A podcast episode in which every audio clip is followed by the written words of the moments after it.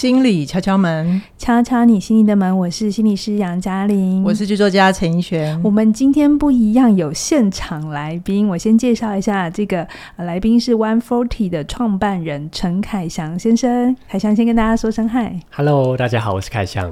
凯翔今年三十四岁哈，大家听他的声音应该听得出来，非常的年轻。我们好像要先知道 One Forty 是干什么，不然好像要帮凯翔做相亲节目的感觉。应该是说凯翔让我们两个很开心。小鲜肉，好，那个 One Forty 是一家关注东南亚移工议题的新创非营利组织，嗯、然后成立八年，对，一直在推推广外籍移工对于中文的学习，然后协助移工顺利的融入台湾的社会，让更很多有需要的家庭或者机构拥有充足的人力资源。这样好，当初凯翔就是有寄那个呃。介绍算是你们机构介绍，看看有没有机会做一些交流。我那时候就有被打动，因为外籍义工对我来讲是一个很亲近的身份哈，因为我自己家人有很年长的，所以就一定会请外佣嘛。那外佣好像在我们家，哎呀，多少年我不记得，总之很多年，很多人快要十年，应该有，应该有，就是他已经是一个很稳定的存在了，就是你，你已经也把他当家人这样子。嗯、那确实，虽然他一直在我们家帮忙工作，可是其实说真的，因为我不是主要跟他互动的，我也发现，哎、欸，我对他好像认识很少，可是他对我们家的贡献却很大。所以我想说，哎、欸，有这个机会认识一下凯翔，认识一下 One Forty 在做的事情，我觉得很好。那我帮大家科普一下哈，截至到二零二二零二二年，就到去年底啊，东南亚进来台湾的移工大概占全国是七十万人嘛。对不对？那如果算下来的话是三十五比一，所以你们当初是 forty 呃那个 one forty，现在变三十五比一吧？对对对，这样不能，你会一直改名字。很多人会问我们要不要改名字，对，但每年都要改。对，那现在大家比较知道的移工呃来源就会是印尼、越南、泰国、菲律宾嘛，哈。那大家这是你在路上应该看得出来，有一些是义工朋友这样子。那他们来台湾的工作大概分成两大类，一种是社服义工，一种是产业义工。那社服义工，我想就是像我刚才讲的那种比较照护的工作，嗯。那产业移工呢，就会比较像是去呃建筑业啊，或者是科技业啊，就是一些人力很需要大量人力的工作这样子。那我知道前两年因为疫情，就全世界都 lock down，就是都完全不能流动嘛，嗯、所以其实我知道很多要找外籍的家庭，其实是很。很焦虑的，因为我非常非常，因为我自己家人就知道那个少一个人差很多，对对对，所以我我先想请凯雄帮帮我们大家介绍一下，一般来讲民众们是怎么会接接触到义工？是我刚才讲的社服义工比较多嘛？然后他们实际来台湾工作的时候，他们遇到的困难是什么？确实，就是很多人会觉得说，哎，义工好像是外国人。对，而且他可能来了台湾，待了几年就走。对，但是慢慢越来越多人去发现到说，哎，其实台湾社会已经不能没有义工了。嗯，嗯，越来越多的家庭需要这一些看护。对，台湾社会很需要这些美食。我好肤浅。也是 也是，就他们带来很多的文化，我真的可以看得到台湾，因为他们的存在有很丰富这样。嗯，而且我们遇到非常多人都告诉我说，他们的长辈也许人生的最后五年、嗯、十年都是有这些看护陪伴着。嗯，对，所以其实我们就发现说，也可以从人数上来看，从过去可能。呃，全台湾大概六十万义工，其实在 One Forty 成立的第一年，二零一五年的时候是六十万，哦、对，那到现在短短经过八年九年，就已经七十万人了。所以每每年大概就多一两万的人数这样子。对对，那未来一定会更多，所以我觉得这个是。我们第一线在看到很多的义工在台湾一待就是六到八年的时间，甚至十年，嗯嗯、他其实会跟很多的台湾家庭有很深刻的互动。嗯、那我们要怎么样子去建立起一个更开放、能够去同理移工在这一边的生活，以及说可以面对台湾社会未来有越来越多的移工跟我们一起共处，那我们要怎么样子来面对这个问题？那这是我们一直很想要去告诉大家的事情。那你们第一时就是刚开始是怎么发现他们有需要帮忙啊？其实一开始也是从我自己觉得说，哎，其实，在台湾这么多的移工。那一开始其实好奇，嗯他们为什么决定要离开家乡？你是因为大学要做报告是吗？其实是我大学毕业到东南亚去做国际志工，哦在那边待了一段时间。很巧的是，嗯、当我说我从台湾来的时候，有很多的东南亚朋友都告诉我说，他们自己的家人或是兄弟姐妹正在台湾，甚至是他们自己也会想说：“哎、欸，我以后如果有机会想要到台湾来工作。” Okay. 所以我就开始好奇说：“哎、欸，那他们为什么这么想来台湾？以及在台湾，很多人是人生第一次出国，那、嗯、买的第一张机票就到台湾、嗯、生活这么久，很好奇他们在台湾做些什么，或者是放假去哪里玩。嗯”放假有什么样子的生活？嗯，对，所以当时我回到台湾以后，我就把它当做是一个。从台湾开始的东南亚小旅行，嗯、啊，可以认识一些东南亚的朋友，也包含刚刚讲的，他们会带我去吃很多的美食，很道地的，在台湾对，就是他们自己人煮的这样子，不是我们台湾人的这种变形的。那你自己在记忆当中有什么是你印象深刻？他们来之后，因为你跟他们的交流真的帮助到他们，或者是他们让你看见了台湾你没有想过的那个部分。有一个让我很印象深刻的是，一开始他们都会说：“哎、欸，在台湾很好啊，然后放假会去吃吃喝喝。”我我看到常常会去提防钓鱼哦，真的，我家那边的提防看到很多很特别，会有钓鱼，因为看起来像是的，对、嗯、对对。然后当我哎、欸、越来越熟了，这个信任关系建立起来，其实慢慢他们就会跟我分享说，每一个人都有刚到台湾很辛苦，那、呃、甚至是很。难过的时刻，嗯，包含说每很多人是为了自己的孩子，然后希望他有更好的教育跟未来，但是他却选择离开孩子，所以一开始呢的那个思念家乡，嗯，然后完全不会说中文的情况下来到一个陌生的环境，所以他们来之前，中介不会先教他们一些中文吗？其实。呃，规定上是会有一些简单的培训，对、嗯。但是我们第一线看到，大部分人刚到台湾，顶多会讲个三五句话，自我介绍，还是不够用，对不对？对于在在台湾的生活，其实还是非常有隔阂。所以我们的人力需求真的很大哈，就是必须赶快要把人进来，而前期的培训是没有办法这样慢慢的等他们都。好，就是比较会才能进才进来这样子。对，我遇到好多的义工朋友都告诉我说，他们一第一年、第二年就是这样，在听不懂的状况下，然后又要直接进到台湾的家庭一起生活，可能有很多的家里，很多的摩擦，对很多的冲突，或是因为听不懂，那他们自己其实也会担心说，我要照顾这个阿公阿妈，那我听不懂的时候，我要怎么把阿公阿妈照顾的好？嗯，对，那我觉得那个是一个。对，压力很大，然后也会有一定程度的挫折感。所以他们刚开始是用英文吗？就是雇主家也讲一些英文。其实这些移工除了菲律宾人会比较基本的英文以外，哦、印尼、越南，然后泰国的移工，其实大部分英文也不好，没办法，所以真的是比手画脚。Okay、彼此是真的完全没有语言的能力，这样子。嗯，哦，那其实对雇主来讲也很害怕吧？对，就是其实也有很多雇主跟我们分享说，就是。家里面可能他突然需要长照，可能家里面长辈突然有一些状况，嗯，那他们也没有做好准备，家里面突然要有一个外国人，然后进来二十四小时住在一起，嗯，那语言不通，然后又是外国人，甚至是在一些宗教信仰上。如果是比如说印尼移工，可能是穆斯林，嗯，对，那穆斯林、嗯、其实很多雇主对于穆斯林也不太了解，嗯，对的时候，其实就会也会有焦虑跟紧张、嗯。那这样子的关系，在两边都很焦虑紧张的状况下，要怎么样子好好的陪伴彼此？嗯、那我觉得这是一个很多很多家庭都遇到的。状况，OK，所以你们就是就发现了这个语言的需求，然后就提供给他们。那当时有没有什么有趣的故事或笑话？就是他们因为没有听懂啊，或者是误解之类的。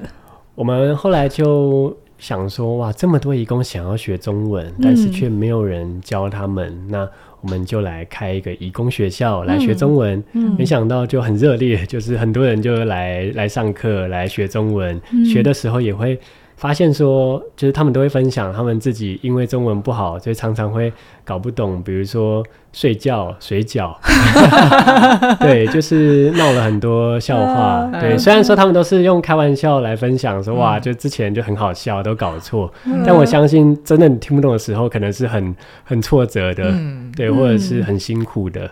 对，那可能是因为待了更多年，现在中文比较好了，所以回头来看，可以来分享这些好笑的事。嗯、所以他们如果没有你们的话，他们如果要学习，就是只能在雇主家这样子，雇主慢慢的教哦，这是水，然后这是水杯，这么这么简单的单词这样子开始吗？嗯或是也有人会分享，他都是看电视，然后边听，然后看字幕，哦、慢慢的这样子来学会。就是有有些人是自己靠意会的吧？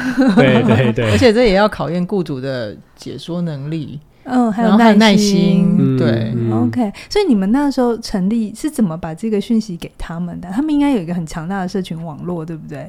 对，就是其实一开始，因为我们也。老实说，不确定说，哎、欸，就这样开了一个义工学校中文课，到底有没有人会来上课？啊？嗯，所以一开始很土法炼钢，就是我们做了传单，每个礼拜天到台北车站大厅那边有做了很多印尼的义工，哦、我们就这样一个一个介绍。嗯，对。那后来我发现说，哎、欸，其实这些义工是很彼此之间很紧密。嗯，对，就是哎、欸，可能有一个义工知道这边可以免费学中文。诶下次他就介绍好几个 其他的印尼朋友一起来学，嗯甚至是呃很多的雇主也知道说，哎、欸，这里有一个给移工的中文学习，很多雇主会就是帮忙推荐说，哎、欸，那我家的看护能不能去上课？上课。那因为我们后来其实更方便的是，也有网络上免费，嗯、甚至不用出门。那在家里面有我手机有网络就可以来看影片来学习，所以这个就变成是哎，很多人就这样分享出去了。OK OK，那经过这八年，你觉得这样的成效实实质上面带来的影响是什么？其实我们走访了很多的家庭，然后看见了很多感动的故事，比如说。呃，我们一开始是希望义工把中文学好，对，但后来经过了这样子的课程，发现说很多人就是开始慢慢转变了他跟他照顾的阿公阿妈之间的关系，然后哎、嗯，在雇主家里面，其实两边的对待也更好。嗯，有没有例子？比如说有一位就是跟我们很熟悉的印尼的看护，叫做 Tini。嗯、对，Tini 其实已经来台湾大概十年，其实蛮久了，十几年了。他们最多可以留留在台湾多久啊？大概十二年左右哦，对哦，所以还是有一个上限的。嗯，那现在有一些新的政策，就是开始希望让义工可以留得更久。那要符合一些条件，哦，比如说要有中文课的检定啊，各式各样。Okay, 因为其实对台湾来说，台湾政府也意识到说，其实我们很需要这样子的人力需求，嗯，希望让他们在台湾留得更久，久一点。对，但大部分最长大概就是十到十二年左右。Okay, 对，那 Tini 现在其实已经中文很好。然后我们聊天，他都会传中文的讯息给我，中文、中、中文、中打这样。对对对，哦，那蛮厉害的。对，他们是用拼音还是 BPMB 还是拼音？拼音哦，罗马拼音。对对对，哦，对。但他也跟我分享说，以前他刚到台湾的时候，完全听不懂中文。嗯，然后在呃云林的一个雇主家，其实沟通非常困难。他们应该是讲台语吧？嗯，就是，其实现在听你中文很好，台语也很好。对，那一定比我好。那 One Forty 一定比你。好。那 One Forty 的教育里面有包含教台语吗？其实我们也慢慢意识到这个的重要性，对，所以大部分现在还是以华语为主，但是我们其实已经开始会有一些影片是来教一些简单的台语的沟通。嗯。对，因为阿公阿妈。有蛮大比例应该还是讲台语，虽然你讲中文他听得懂，可是他回你还是回台语。嗯欸、台语讲追觉跟睡觉就不会搞混了，可能会搞混其他的。哎、欸，怎么讲啊？追觉啊？那睡觉了？困困倒啊？好，果然你比较好。OK，那听你听你的故事，嗯嗯，那听你就跟我们分享说，一开始其实那个。沟通不良其实也造成很多冲突，就是雇主会觉得他怎么做不好，嗯、怎么我教你做的事都他就是雇主雇主叫他做 A，然后他去做 B 这样子，嗯、然后雇主就会觉得他可能不配合，对，就是怀疑他的动机这样子。嗯 OK，或者是哎，那你怎么这么不配合？跟就是就会把它变成是好像是这些义工的问题，笨这样子，就是、对，哦、或者是你为什么就是不好好工作？哦，可能偷懒，偷懒。对，那其实听你就是我刚刚讲，他跟我分享，他就是看着电视。有有那个中文的电视剧，然后有那个八点档乡土剧，学台语、学中文，哦、慢慢这样子。练起来不会中文，然后也那他怎么知道那个意思是什么？嗯、慢慢就问，对，就是慢慢就问家里面的雇主或者是其他家庭的成员，然后这样一点一滴。嗯、对，那当然后来他认识了。义工学校，嗯、所以他就变成我们的学生，有更好的从初级到进阶，甚至我们有从听说读写各个方面有更有系统的来学习。嗯、所以甚至他现在会就是呃上台演讲，可以用中文来分享。嗯、哇，我觉得这个是一个非常非常大的进步。那他实质在跟雇主之间的那个情感变化交流，有没有什么？呃，他分享过让人印象深刻的事情啊。其实后来他换了不同的雇主，哦、对，那其实现在就相处的很好，因为呃，我还有到过 Tini 家，然后跟雇主跟 Tini 一起吃饭。对，那现在他就是烧的一手好菜，就是台湾菜、印尼菜，嗯、各式各样。嗯、然后其实他们相处的过程就真的互动的非常好。是不是相较于他刚来那几年，他现在更如鱼得水？嗯，甚至是他会分享他的经验，就是让这些刚到台湾的这一些印尼朋友，哎，你要怎么克服？你要怎么适应？因为可能很多是一个社区，嗯、然后可能会有不同的这些义工会一起，会平常到乐社会看见，或者在公园里面会会遇到。嗯、对，那其他就变成是一个，他是一个过来人的身份来分享他怎么样克服。学长姐，对。那他们会中文之后，他们对台湾这一块土地有什么不一样吗？其实我发现说，当义工会中文，他们其实可以更开始去参与进去。台湾人会去的一些活动，或者是说，因为可以交到更多的台湾朋友，那相对的，其实台湾朋友也就是可以有机会去认识到这个移工背后的故事。就像我们会办一些移工的分享，那他开始去谈说，听你为了自己的小孩，他分享他为什么要来到台湾，然后这一段这十几年的过程，以及说他也会分享说那。他也好好努力的在存钱，然后其他用他在台湾赚的钱，让他的女儿已经大学毕业了。哦，对，然后他也想，他当初来的时候，小孩已经是小，嗯、就是小学生左右这样子。对对对，然后他也分享说，有一天如果回去印尼呢，他希望说他可以变成。在那边卖卖台湾菜的，没有，他说他听你想要当中文老师，但他卖台湾菜应该也 OK，他就是 做的很好，他会把台湾的料理再传回去，珍珠奶茶、鸡排呀，都很好开始，开玩笑，所以他也想回去教那边的呃，想要来台湾的这些移工的中文。对，因为我觉得如果他们来之前可以有一些语言，就像我们要去美国念书，我们怎样都会想逼一下自己说，好好练习。对对对对对，不然去到那就是真枪实弹的这样子。可是我觉得他们的压力更不一样嘛，因为他们是要来赚钱的。嗯，那跟我们去那边学语言或者去求学，我觉得那个心情是很不同。虽然都是生存焦虑啦，嗯，可是那样子，我我想一个人离乡背井。然后不太懂这里的文化，然后又没有语言，又没有朋友，嗯，其实是真的会很害怕的。他在主观意识上会觉得自己是孤立的，是吗？在你们的经验里头，他们刚来的时候的状态，确实就是，我觉得那个是一个背负很大的压力，包含从经济上面的压力，然后跟家庭分开的压力。跟他自己语言不通，但是做的又是比较出众的工作，嗯、或者是就算是照护的工作，嗯、其实那个心理压力非常大，对对，就是长期的二十四小时。很多人会分享他照顾失智症的长辈，就是其实连台湾的照护者照顾失智症都非常困难，那何况是语言不通的移工，怎么样子来安抚这个？失智症的爷爷睡觉，嗯、可能很多人分享晚上不睡觉，那要怎么样子去沟通？嗯、那其实这个会有很大的挫折跟心理的压力。嗯，那他们当初为什么这么勇敢呢、啊？你有没有听过令你印象深刻？因为我这样听起来真的好不容易，我都不知道如果换成是我，有没有那样的勇气？我也都有好奇的问他们这一题，嗯、就是明明知道这很辛苦，啊、为什么还是决定出来？其实大部分的人，我觉得每一个人给我的回答都是，他想着的都是他的家人，哦、对，就是想着小孩，想着自己的父母亲，或者是有些人是他自己可能有好几个兄弟姐妹，他是老大，然后他。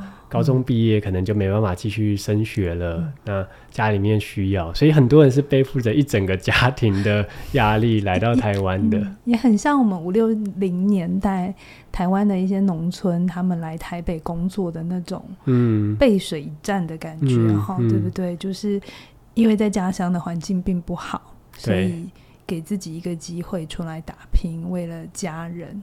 所以这样子，这种东南亚华人文化的。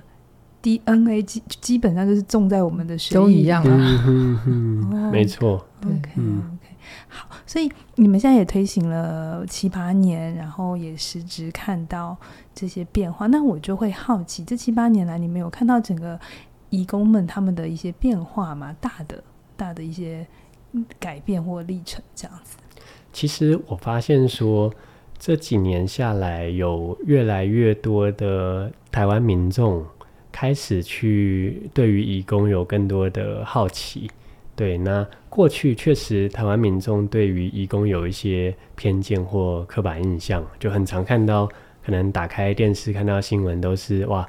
外劳喝酒啊，打架啊，嗯、就是然后很危险。嗯、那常常会听到父母亲跟小孩说：“哎、欸，那边就是外劳，不要靠近。”对，哦、那很多其实文化的偏见。对，嗯、那我觉得说现在因为有越来越多，比如说义工愿意出来分享他的故事，可能他中文学的好了，像听你一样，他可以分享他的故事，嗯、开始有慢慢的大家可以去理解说。移工不只是一个廉价的劳动力而已，嗯、可以去看见他们背后的故事，就可以找到很多的彼此的共通性。包含、哦、大家都是为了家人、为了孩子，然后出国打拼。其实也有很多的台湾人也是出国留学、嗯、出国工作，嗯、为了家里面，或是为了自己有一个更好的未来。对，嗯，那你们实际在第一线的现场，你没有感觉到雇主对待义工的态度有不太一样吗？因为我知道刚把他们引，不是把他们，就是政府做这样的合作引进来的时候，好像雇主之间都是需要去防范，就是义工们的呃一些逃跑问题啊，或者他们很担心他们因为社群太强大，然后有一些对，但这这有这些年来有一些改变吗？嗯，我觉得慢慢的在改变。当然，这是一个呃很困难的一个议题，因为全台湾有大概三十万的台湾家庭都有聘请外籍看护，社服义工的这个部分。对对，那这三十万里面，我们其实慢慢看到了有一些的雇主，他愿意去从另外一个角度去看待这些义工，想要去互相的理解。是，对，然后因为。有好的沟通跟理解，建立起了信任，嗯、然后开始在家里面就互动的更好。嗯，但其实还是有非常多的呃聘请看护的这些台湾家庭，也还在面临那种沟通不良，然后两边都很紧张、很挫折的状况。嗯、所以我们就希望说，有越来越多的家庭可以去开始走向这个。互动良好的这一条路，这样子。OK OK，那你因为我们大家知道，移工们来可能语言要学，这样或者是这些照护的技能或产业的技能，那你你觉得那雇主们需要准备什么？对，其实这个很有趣，就是一般来说，就是好像。面临比较大困难的都是义工，但后来我们发现说，其实很多的雇主也会需要做一些准备。对对，以你们的经验，雇主可以先做什么准备，或心理的调试会比较好去接接，就是一起接纳这这个新的家人。有对，其实我觉得第一个比较是心态上面的，就是既然这一位看护会一起住在家里面二十四小时，然后好几年的时间。对，那第一个是对这个看护的一些理解，那这个理解可能从很简单的是，诶，他的名字是什么，嗯哼。嗯，而不只是一个绰号，因为可能很多是啊履历表，哎、欸，你就叫阿迪了，然后哦，也不管人家叫什么名字，对，其实都是一些很基本的，哎、欸，了解一下，那他从哪里哪一个国家来？对，嗯、因为我们也访谈到很多的雇主，就已经待了好几年，不知道他是印尼来还是菲律宾 还是越南，哦、对，嗯、或者是哎、欸，他来自印尼的哪里？那他关心一下说，哦、那他。家里面的情况，哎、欸，对，有没有小孩？然后小孩在做什么？其实这都是一些回到一个互相在相处上一些基本的认识。对，那有这些认识，我觉得就会有更多的理解跟同理。对，那当然一定会有一些隔阂或障碍，比如说语言就是不同，所以可能会需要一些适应的情况。嗯，对，但是这些都是一个很好做。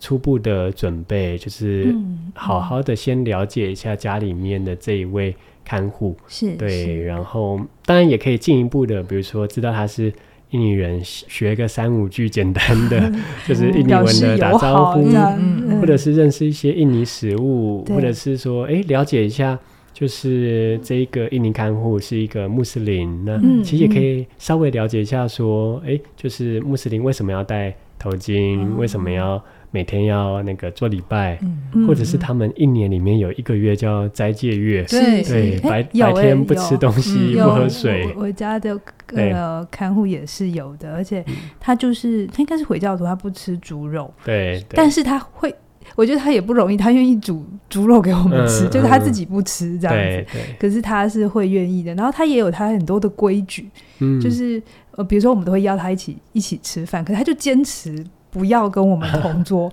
嗯、我无论怎么跟他讲，或问我妈说，嗯，发生什么事嘛，还是怎么规定？他说没有，他就是坚持。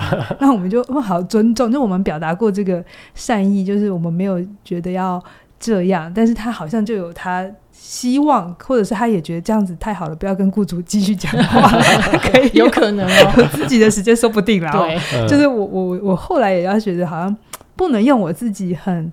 理所当然的习惯去理解他们一些生活的跟我们不太一样的这个呈现，对、嗯、对，所以其实，在心态上有开始去想要理解跟互动，然后怎么样子在每一个家庭里面的情况下找到一个合适的平衡，我觉得这就是一个很好的。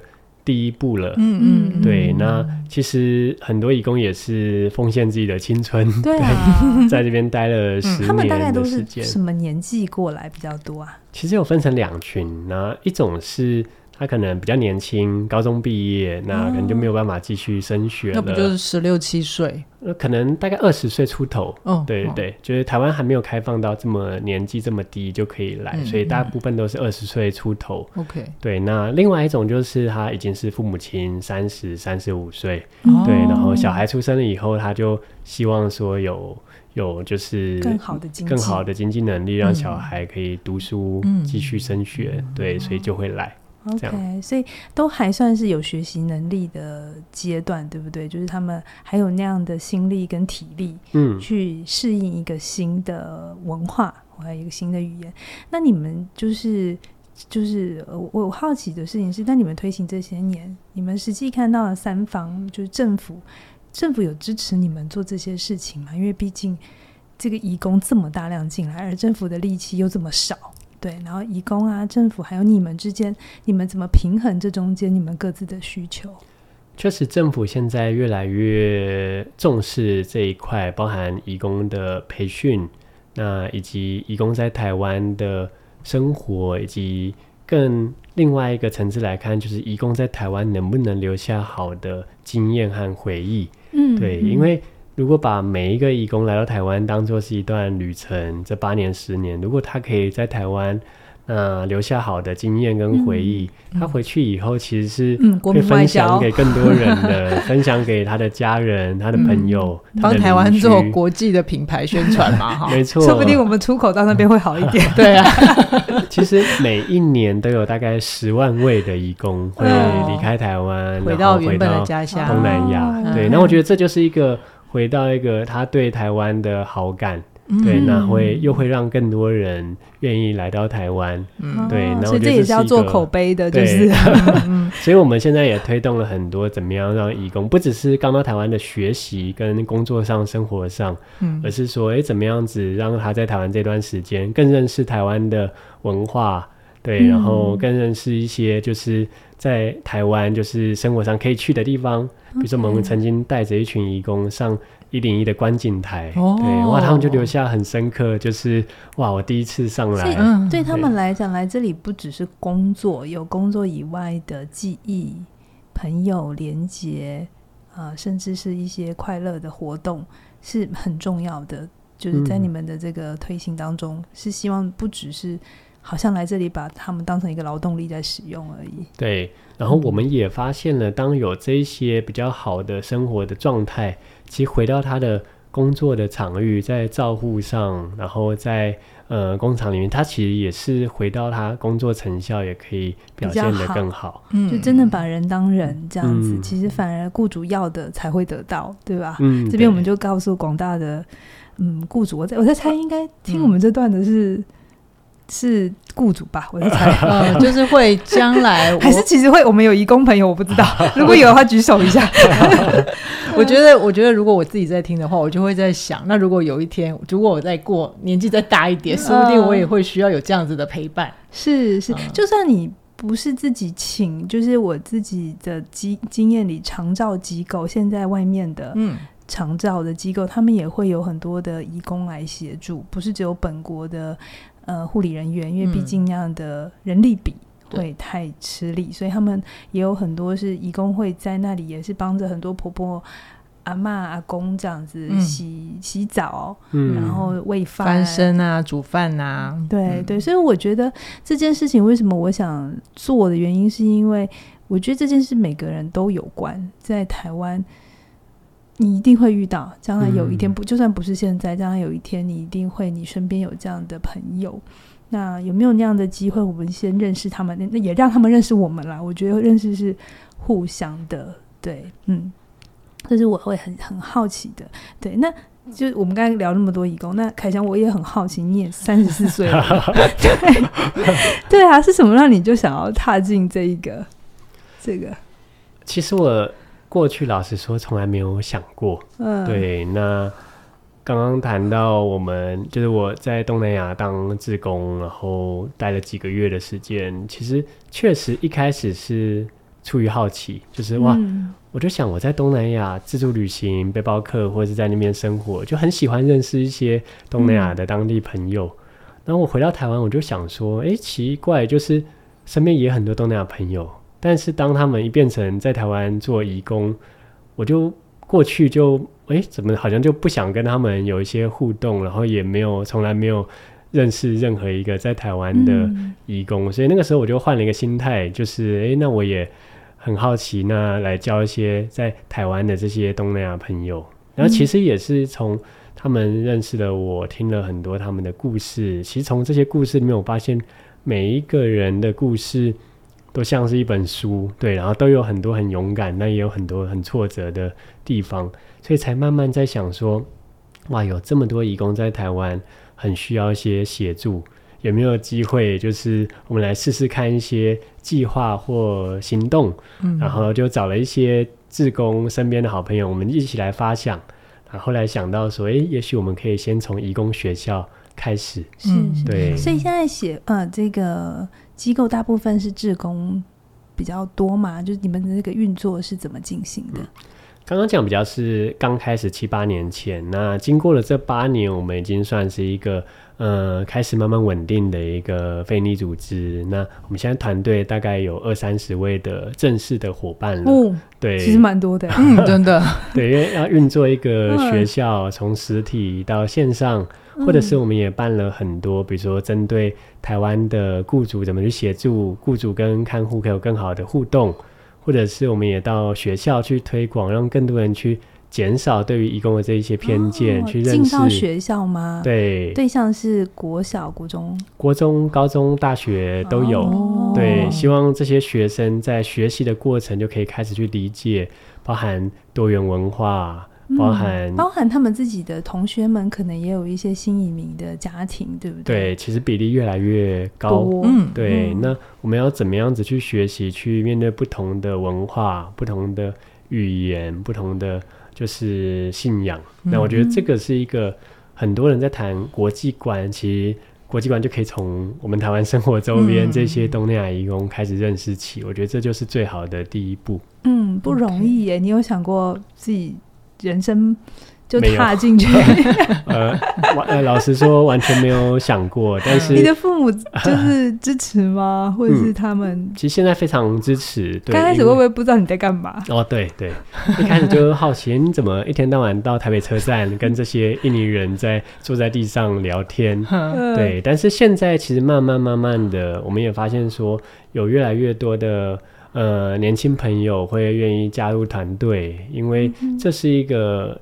实现一个社会意义的一个很有成就感的一份工作，那不只是协助这些义工，也协助台湾的社会变得更多元、跟友善。嗯、那我觉得现在虽然是没有想过会踏入这一条路，但是现在走了这将近十年，其实也一直觉得很开心，想要继续往下走下去。所以你们资金来源一部分是有政府的补助，那另外一部分就是对民众。呃，捐款是吗？嗯，就是有分成民众的捐款，或者是呃很多的企业或基金会会来，哦、我们会来争取一些赞助和支持。特别是很多现在很多的工厂里面，其实也有聘请外籍的那个义工。嗯、对对，对，对，所以其实我们也有机会去协助到很多在台湾的，包含。上市公司、科技业或传产，嗯、然后协助他们在企业内部怎么样子去协助这些移工做培训。嗯哼，对。那刚刚讲到的家庭的雇主也是，我们也希望有更多的协助。嗯、那先从最简单的语言和呃文化认识开始，对，嗯、然后让看护可以在家庭里面就是呃更顺利。OK，、嗯、那最后有没有什么是你想要对我们的台湾朋友们去？讲一个你觉得认识义工可能打破我们对他们的迷思的一个最重要的，或者是小小的，你觉得哎、欸，大家其实都误解或不认识真实的他们。其实我们会叫他义工，比较是从工作的面向，因为确实他在台湾当看护或者在工厂。甚至有一小群人是在渔船上做渔工，哦、对对，那个生活条件更更不好，艰、嗯、辛一点。对，嗯、那当我们开始去认识他们这一趟跨国旅程以后，其实开始慢慢可以有更多的角度。对，那我们就认识很多的义工，他。可能工作之外，他放假，他其实是很厉害的摄影师。哦，有相信。对，有的是写小说，还出版了两三本小说。哦，对，是不是还有一个什么东南亚文学奖？对对对。所以他们有些人其实就是念完大学才过来，对不对？对，有些人高中毕业，有些人大学毕业，或者是比如说我们认识一个乐团的主唱，自己在台湾组乐团。对，那他其实他叫嘉亚。对，那他在印尼其实就已经在做音乐相关的工作，只是说确实这个在印尼比较难，就是赚到足够的收入，所以还是来到台湾的工厂来工作。但他就是在下班后，他其实是主乐团表演。那那我就觉得说，诶，我们跟义工这样子。好像是我们很不同，但是如果换了一个角度，从兴趣，大家都是一起喜欢独立音乐的人，然后现在东南亚很多独立音乐很红，对，一起喜欢摄影、喜欢画画、喜欢煮菜，那我觉得这就是一个回到我们找到彼此的连结，然后我们没有那么的不同，甚至是我们有机会从这些移工身上去学到很多我们以前不知道的事。凯翔，你刚才在讲那个那边的。呃，青年那也有他们的梦想，可是，在他们的土地上面比较难落地生根，所以他先来台湾，先赚自己的面包。哈，我觉得这跟台湾朋友我们自己经验到的生命的。发展是一样的，我们一定也有一些是我们自己觉得在这块土地上不容易，然后我们需要先去做别件事，然后先把自己养活。所以从人的角度来讲，我们都是人，都有一些追求，只是我们生长在不同的国家、不同的文化，可能其实的资源不同，所以有了生命不一样的选择。可是有那样的缘分。交集。然后，如果你有身边，不管是你自己家里的外佣，还是你身边有这样的朋友，甚至你可能呃同学的同学，或小孩的同学，都去听听一些不一样的角度。我一直觉得。呃，最美最美的都是在故事里，从故事里去看一个人，嗯、你就会看到一个完整的人，而不是只是一份劳动力。对、嗯、对对，好，最后还有什么要跟我们说的吗？差不多。好，我觉得这是一个可以让台湾人更快乐，也对世界很有意义的计划嘛。嗯、包括我其实自己去做了 One Forty 的功课之后，我发现有一些来台湾的义工，他们其实是真的回到他们的国家，在卖鸡排跟珍珠奶茶，有有有，就是也把我们的文化带回去，是不是？嗯、我觉得食物是最好入侵的 就是也对他们呃，把我们的文化带回去，对他们的人生跟他们那一片土地也造成了新的影响。所以整体来讲，我。觉得这是一个对世界都很有意义的计划，所以也鼓励我们的听众可以到网络上搜寻 One Forty，然后了解凯翔的机构，然后也了解更多我们身边的人正在发生的事情。是，好，那我们今天就先跟大家聊到这边，期待下星期空中再会喽，拜拜拜。